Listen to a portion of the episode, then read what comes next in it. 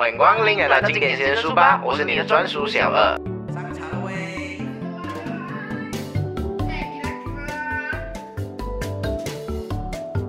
勿忘初心，回到原点。我是你今天的小二。今天我要为大家分享这本书，名字叫做《精进：如何成为一位很厉害的人》。本书的作者将我们的生活比喻成一面多棱镜，我们不应该只用一种观察或理解的视角去看待一切的事物。生活不应该只有一种标准、一种模式、一种状态，它更应该是多元的、丰富的，并有着不一样的内涵。本书将会围绕这以下七个重点，分别是时间、选择、行动、学习、思维、才能和成功。生活在这个千变万化的时代，一部手机已经把我们的时间分得七零八碎。当我们站在人生的十字路口时，太多的资讯让我们迷茫和焦虑。为什么我我们会总是拖延？为什么我们会被手机黏着呢？为什么我们总是不能开始行动呢？你是一位经常提问的学者吗？还是一个经常不提问的学者吗？你的思维能否突破你现在的困境？虽然人与人之间的确有天赋的差异，但努力可以打败天赋。成功只有你坚持做一个你所喜欢的自己，你才可能实现真正意义上的成功。接下来，我要为你们分享本书的第一章：时间知识。我们应该怎么对待时间？时间是唯一一个在世界上非常公平的资源。不管你是贫困或富有，年轻或年老，健康或不健康，我们每天拥有的时间都是相同的。但是，我们对待时间的方式却有着天壤之别的差距。恰好一个人如何对待他的时间，决定了他可以成为怎么样的人。我们应该郑重地态度去面对时间，而不是对时间使用茫然无措的。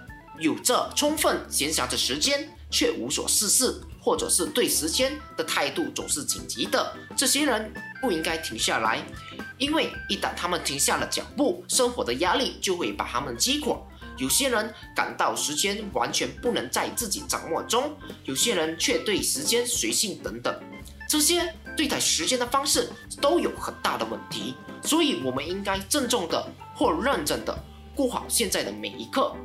斯坦福大学心理学家菲利普金巴多提出一个时间视角的概念，指出人们面对过去、现在和未来有着五个不同的视角。第一种视角，积极过去的视角，以积极的心态往回看，他们是怀旧的，对自己拥有的东西怀有感恩的心，这样子的人很容易忽视当下的快乐。第二种视角，消极过去的视角，以消极的心态往回看，他们经常回忆人生中负面的经历，沉淀在以前的伤害里。第三种视角，享乐主义视角。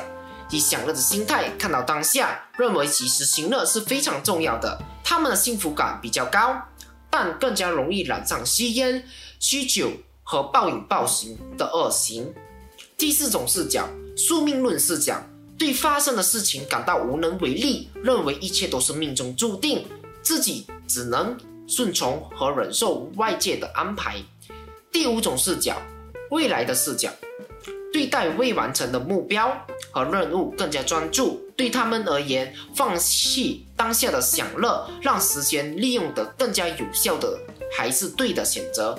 因此，他们很容易达成目标和任务，但是他们一直担心未来，所以幸福感不强。既然已经了解了这五个时间视角，那么我们应该如何管理我们的时间呢？首先，我们要知道，以上说的五个视角都不是完美的。各有各的缺点，我们应该采用混合模式，运用积极过去的视角、享乐主义的视角和未来视角，并在三个视角内取得平衡。比如说，我们应该以未来的视角去看待我们工作方面的事情，如计划活动、执行活动等等方面的事情。然而，当你拖着疲惫不堪的身躯下班时，我们更应该用享乐主义的视角去看待我们下班后闲暇时光，活在当下，让自己有一个充分休息的时间。至于过去的视角，便可以使用在一家人其乐融融时候，过年过节回乡跟家人相聚的时候，更应该陪伴家人一起回忆过去共同走过的时光，这样才显得更有意义。接下来，我们来说说如何获得强大内在的驱动力，去完成各种目标和任务。在回答这个问题之前，我们先来看看由心理学家伯曼和特普提出的近未来和远未来。近未来可以说是未来的几个小时、几天、几周来计算的，然而远未来则是几年甚至更久的时间来计算的。在远未来的视角下，人们更倾向于用抽象概括的方式去思考。比如说，一个刚入学读数学专业的大学生，下定决心想要成为一名成功的数学家，这样远去的目标对于他来说非常抽象的。他甚至搞不懂数学家的定义是如何的，也搞不懂如何成为一名成功的数学家。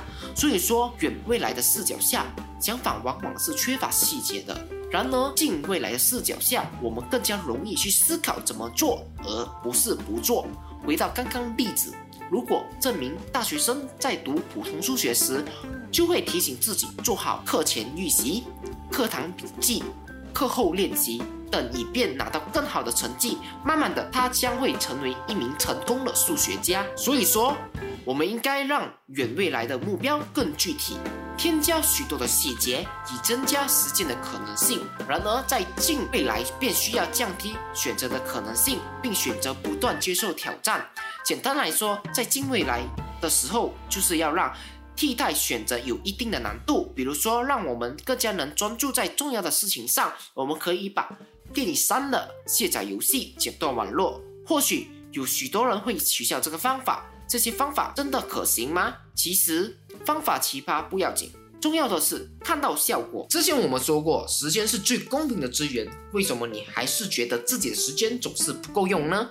为此，你可以选择使用一些时间管理的方式。比如说，如何把任务分解，如何区分重要的事情和紧急的事情，如何把事情列成清单，并设置好时间完成等等的方法。但是我们却没有意识到，正如历史学家帕金森提出的帕金森第一定律：工作是会自动膨胀的，直到占满我们可用的时间。有时候你会觉得自己的时间。和自己的工作效率已经提高了很多，领导部署的事情有时候还能提前完成，但总有一些新来的事物会来填满你的时间。所以说，虽然时间管理对人们的工作效率和工作成绩有一定的帮助，但人们主观的感受不这么认为，会依然觉得时间永远不够用，事情永远做不完。既然如此，为什么我们不能放下我们的脚步呢？比如说。我们可以维持三天的高强度工作，然后留一天的时间来放松我们自己。放空一两天以后，我们不会一直处于一个紧绷的状态，反而更加能提高我们的工作效率。那么，我们应该如何使用一天缓解我们紧绷状态呢？那就是找到并且保持至少一项长期的业余爱好。当我们正在做我们正在热爱的事情，心流便会产生。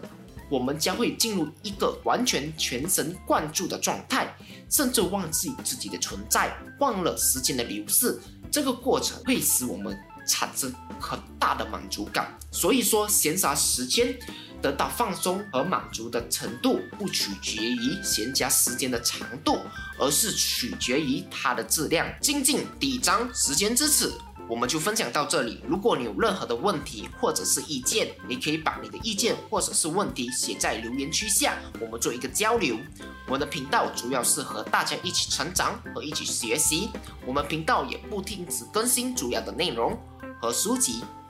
如果你喜欢我们频道，可以把我们的频道推广给你的身边的朋友。欢迎大家来一起学习和一起成长。在未来的时间内，我们会把。我们的影评上传到 Podcast 来方便你们收听。这里是经典先说书吧，我是你专属小二，我们下一期见啦，拜拜。